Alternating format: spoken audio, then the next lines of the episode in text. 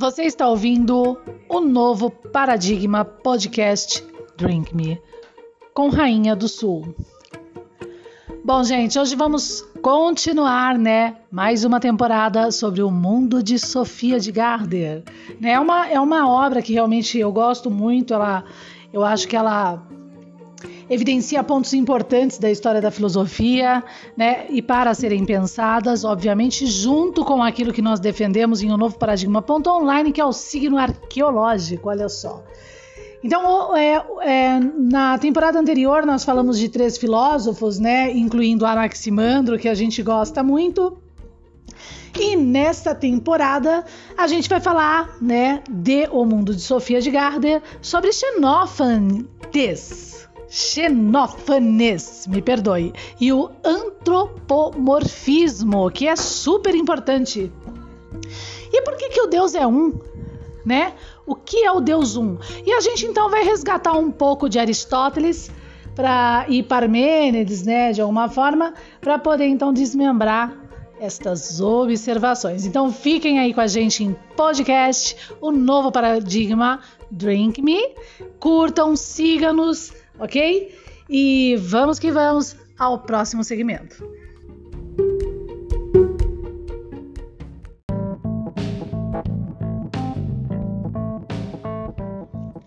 Acesse nossas redes sociais, canal TV, YouTube, o Novo Paradigma e conheça mais de perto o signo arqueológico, o santo grau da ciência e da espiritualidade, junto a várias temáticas debatidas por Rainha do Sul. Acesse agora!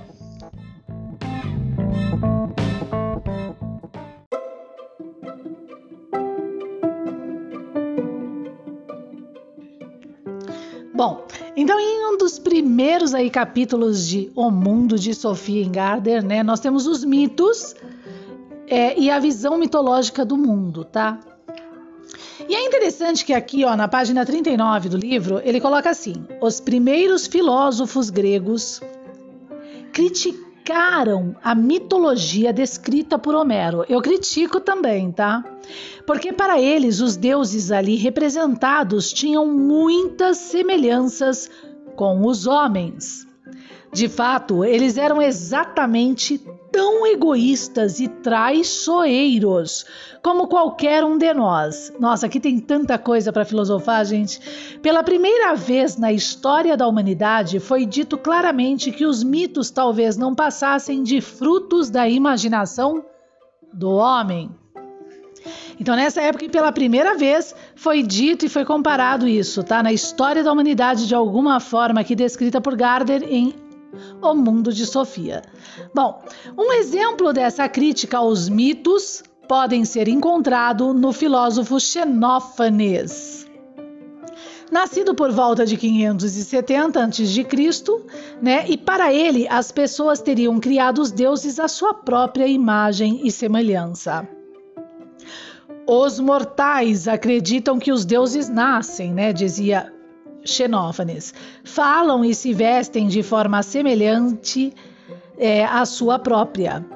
Os etíopes imaginam seus deuses pretos e de nariz achatado. Os tracianos, ao contrário, veem ruivos e de olhos azuis. Se as vacas, cavalos ou leões tivessem mãos e com elas pudessem pintar e produzir obras como os homens, eles criariam e representariam suas divindades à sua imagem e semelhança. Os deuses dos cavalos teriam feições equinas, os das vacas se pareciam com elas e assim por diante. Bom, então vamos debater isso aqui em podcast O Novo Paradigma Drink Me com Rainha do Sul.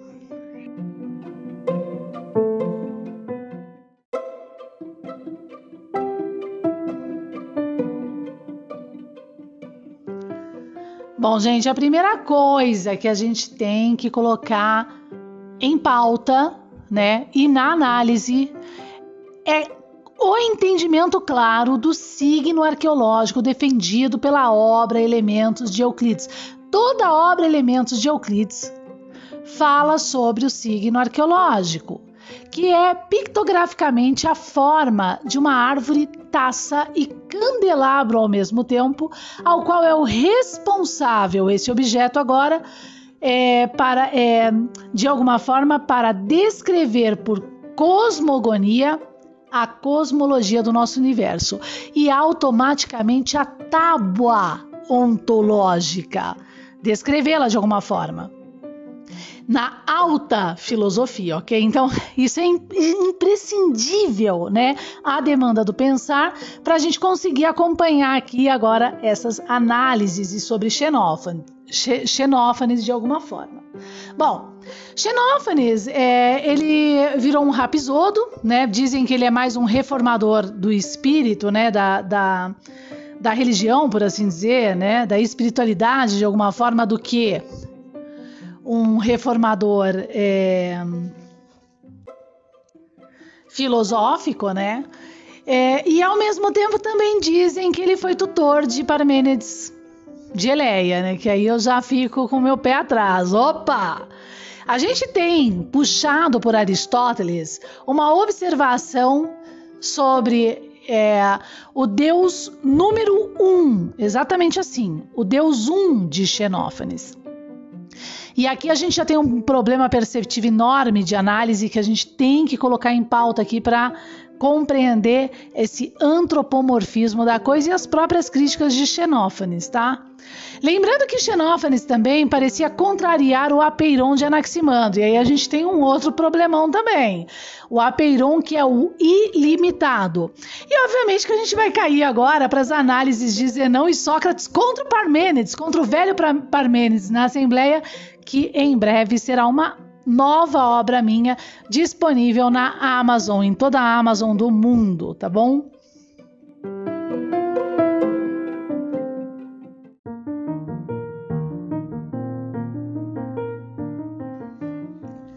Obras Rainha do Sul.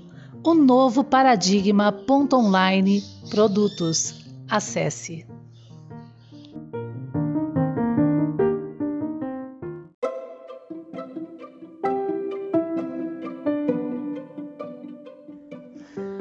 Vamos entender rapidamente o apeiron de Anaximandro e porque ele é o ilimitado. Porque ele é o espaço que a tudo inclui e a tudo governa. E sendo aquilo que a tudo inclui, e é mais do que o espaço, tá, gente? Ele é o abismo, que é aquilo que a tudo inclui e governa e até o fóton. Então ele é menos denso que o fóton. E por isso que o fóton para esse espaço, esse abismo, é matéria. Ao passo que o fóton para nós, num sistema modular perceptivo, é energia. Né? E assim é, sucessivamente no tempo e espaço, de alguma forma na nossa própria matéria universal por análise. Então, é, esse abismo ele é ilimitado e é aquele que também guarda em si o próprio infinito e descrito nesse objeto arqueológico por trigonometria e aquilo que nós chamamos de teoria das cordas, que sempre existiu na história da civilização, tá? Não é uma coisa nova que nasceu agora e que debatia já há muito tempo na própria história da civilização a própria metafísica. O centro desse objeto é a corda primeira, né, ao qual em si é o próprio infinito e por isso que George Cantor dizia na sua teoria do conjunto e contínuo que ele sim deferiu é, é, tranquilamente que nós guardamos no pocket, ou seja, no bolso, o, o, próprio infinito. E assim a gente desenvolve a nanometria. O 0 e 1 um da corda é o ponto máximo e infinito desse próprio objeto na descrição. Porque de 0 a 1, um, nós guardamos na régua e na própria distância os sempre nove números essenciais usados na segunda navegação de Platão e corrompido por perceptiva pela Academia Platônica, sim. Pois a segunda navegação que Giovanni Hilli, que a gente já debateu aqui no canal, de Platão é, defere é que os seus acadêmicos lá da época, da sua academia, não os seus discípulos, né, por assim dizer, não poderiam, em hipótese alguma, relatar por escrita os números essenciais que participavam da segunda navegação de Platão, de 0 a 9. Eles não poderiam, eles poderiam orar, falar, mas nunca escrever e deixar escrito sobre.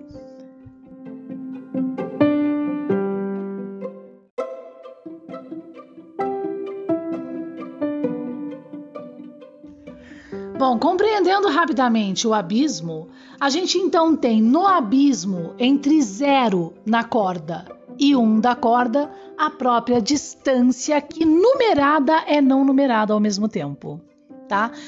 É, pois se numerada, essa distância do abismo de 0 a 1 um, é porque há nela algo certo? E se não numerada, é porque é o próprio abismo agora, que a tudo inclui e governa. Então é a perceptiva agora do ovo, né? Do zero é, é, que se tornou uma cabalá corrupta, né, da, da, da, por hermenêutica, por hermética, por assim dizer, que tanto recebe o um como não recebe o um sendo o zero ele mesmo né, individual e coletivo, por assim dizer.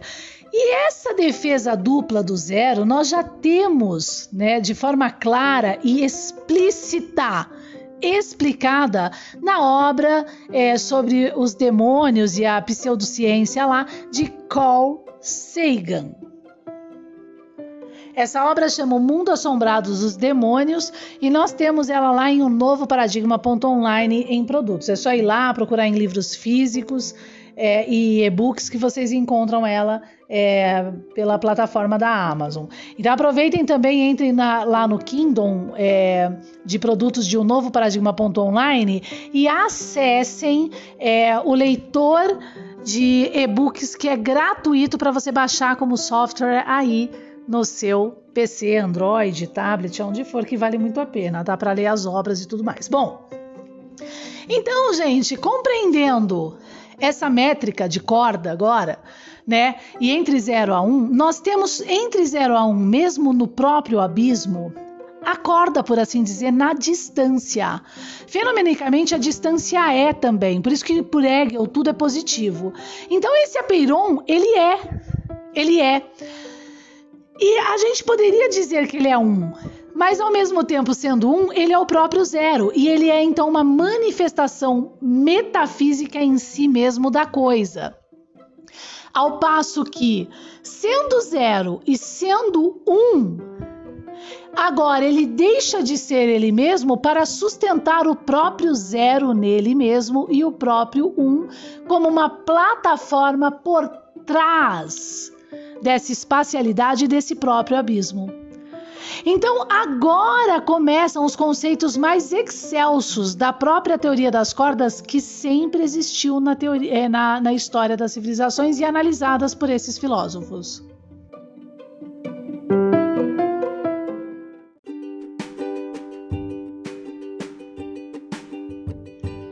Não, não, não, não, não, não, eu amo. Verdade, eu amo. Eu não tenho palavras para adjetivar. Olha que coisa chique. Essa, esse aplicativo aqui, ó, é o Kingdom, leitor Kingdom da Amazon, exatamente. Ele, na verdade, não vem só é, no no aparelhozinho, um tipo tablet, na verdade, de leitor de e-books da Amazon, não. Que você paga lá em média seus 500, 800 reais, dependendo do leitor que a gente tem lá em um novo paradigma.online produtos Kindle. Ele você pode ter gratuitamente, isso mesmo, gratuitamente dentro do seu PC, tablet, Android. Eu tenho, eu puxei para mim. É maravilhoso, gente.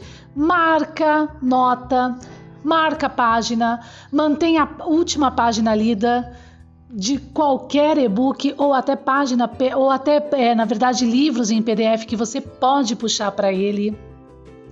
Faz pesquisas dentro da Wikipédia, faz traduções de palavras em inglês ou em outras línguas. É maravilhoso, maravilhoso. É tudo o que um bom leitor precisa. Então eu realmente indico gratuitamente para o seu PC, tablet, Android, iOS, seja o que for, o leitor de e-books da Kingdom Amazon, que é grátis, grátis, grátis. Olha que bacana. O novo paradigma.online, produtos Kingdom, baixa lá o seu.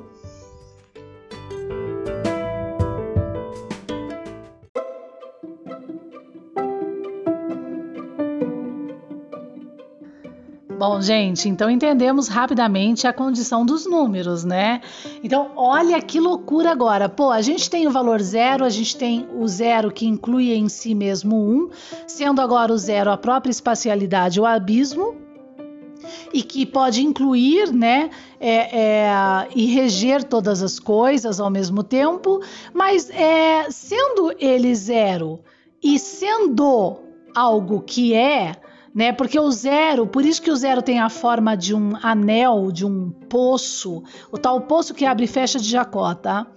É, da corda, da análise, da trigonometria, da coisa, do verbo. Então, é, para de se desenvolver ciência mesmo, né? Entendendo por cosmogonia a nossa cosmologia já compreendida por essa Babilônia que não é mais mistério, né, com a taça, essa própria taça que é o signo arqueológico. Então, tendo ali é, é, esse zero na forma de, é, de um ovo, ou seja, um espaço que tem uma limitação em si, nós percebemos que essa corda que limita o próprio zero, formando o ovo, é, tem agora, dentro e fora, uma outra espacialidade, certo? Então, é, o zero acaba sendo duplo em si mesmo nessa representação, ao qual essa espacialidade não numerada, que não tem nem o zero, nem o um, ela é espaço. Né? E nós voltamos de novo ao conceito do abismo que está contido no zero, tá? É, então, Xenófanes, por que, que eu estou falando isso?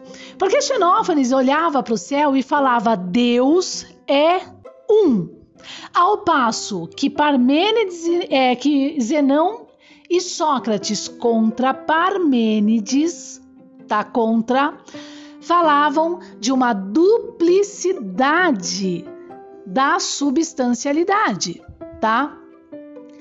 É, e uma é, é, duplicidade que, quando sempre essa substancialidade encontrada e uníssona, não numerada, automaticamente no tempo e na duração, ela então se torna, né? E vem a se tornar, é, de alguma forma, uma própria duplicidade, como essa explicação do zero na corda sobre o abismo, sendo o abismo ao mesmo tempo o próprio zero, tá?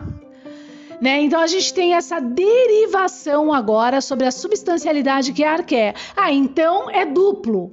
Não, não é duplo. É uno. Não, não é uno. Mas é uno, duplo, duplo, uno, no módulo e necessário à perceptiva.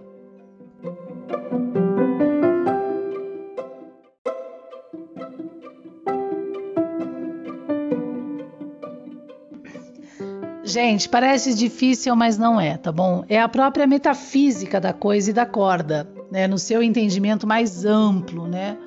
É, e aí a, nós acabamos por isso a, a, entrar, né, a nos adentrar nesse universo quântico da matéria matéria e materialidade do nosso próprio universo, por assim dizer, e a compreender os multi-universos dentro da própria espacialidade, por assim dizer, ao qual, é, ao qual foge, é, se distancia de forma quimérica, tá?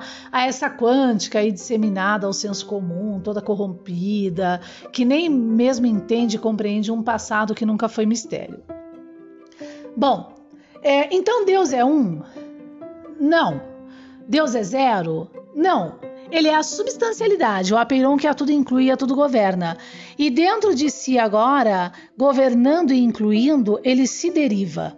Tá? A gente poderia é, é, chegar a essa conclusão a priori. Aonde Hegel, futuramente na história da nossa civilização, de alguma forma, vem melhorar essa conceituação quando ele determina a perceptiva por concepção do indeterminado imediato, que é aquilo que está sempre por trás da substancialidade tocada e encontrada dentro do próprio objeto de análise.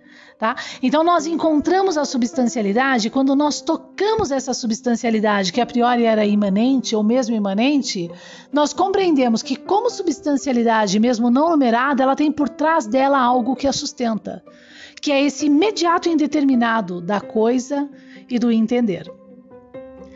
ao qual ela dura por si mesma até o momento que na duração ela se apresenta derivada.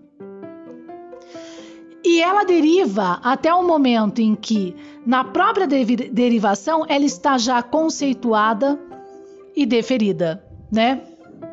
Mas sempre com uma sobra no fluxo de controle da própria perceptiva e dela mesma, de forma a se compreender que sempre há algo a mais, por mínimo que seja, a se encontrar e a se analisar. Por isso que o, a última partícula, né, o bóson nunca será a última partícula, né? E ao mesmo tempo, a nossa espacialidade em si, ela é, é realmente infinita na própria substancialidade dela mesma. Tá? Então, essa é uma perspectiva, gente, tão importante a demanda para análise, né? de forma agora a compreendermos então Anaximandro, Xenófanes e as suas defesas, o problema parmênico dos fragmentos e o próprio Aristóteles. Então, a gente vai a eles.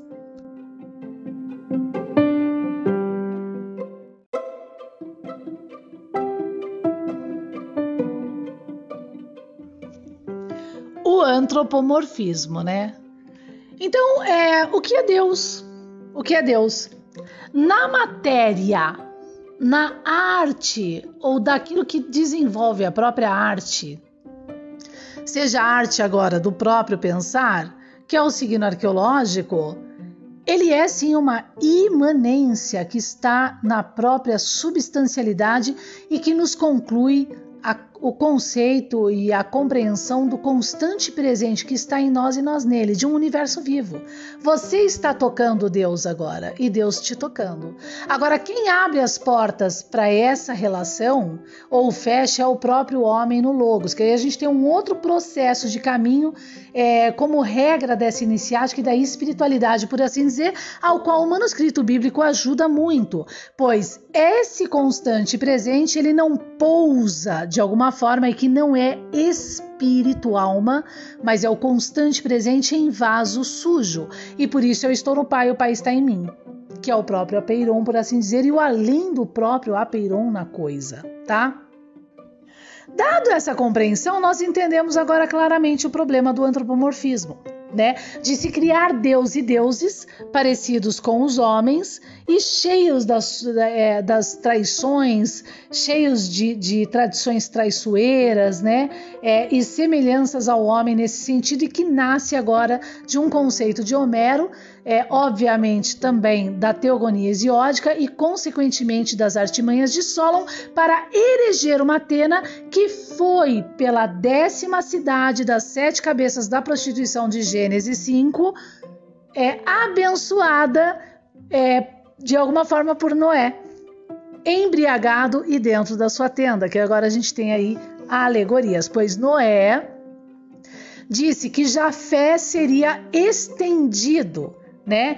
É, aliado à, à tribo de Sem, de Javé, e consequentemente, que é o problema do Zoroastro, né? E consequentemente, Canaã e a sua língua teria que estar fora, porque Canaã, na verdade, que se colocou fora quando repudiou os termos de Noé.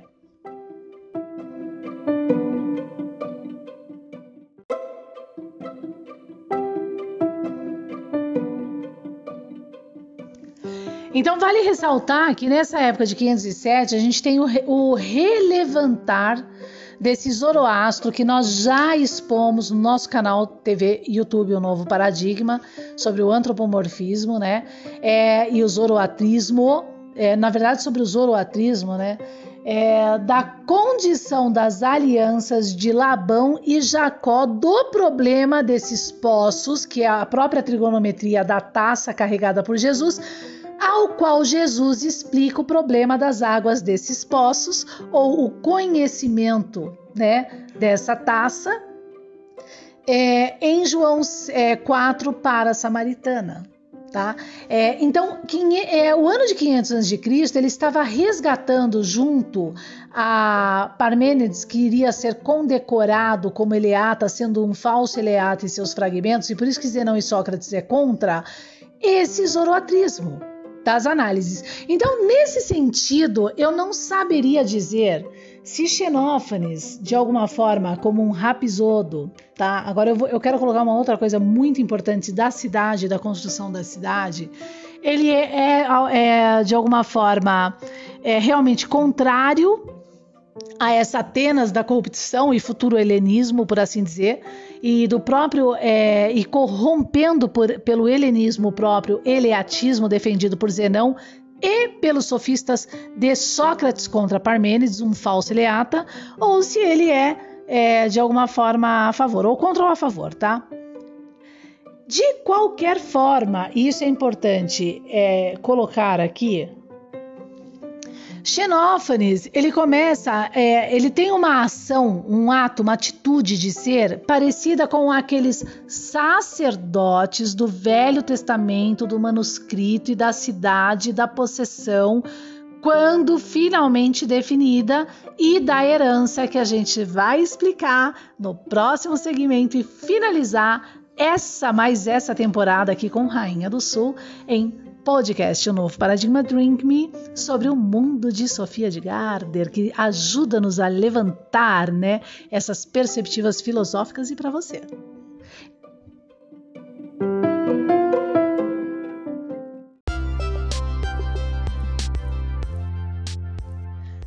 Você está gostando do nosso conteúdo? Então ajude o nosso conteúdo e o nosso canal podcast a crescer Compartilhe o novo paradigma Drink Me nas suas redes sociais e para os seus amigos. Obrigado!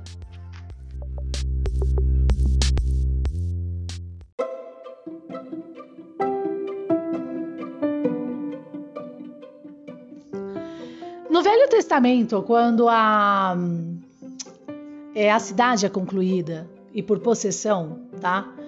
É, mantendo ali o que a gente vai debater no canal TV O Novo Paradigma sobre Gadamer, Gadamer, né, da tábua. Então é importante você seguir, vai lá, vai na playlist Gadamer, tá?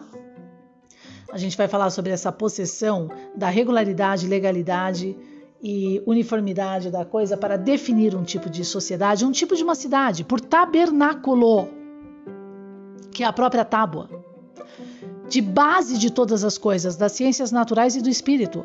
Então, uma vez da possessão, o que, que se construiu ali?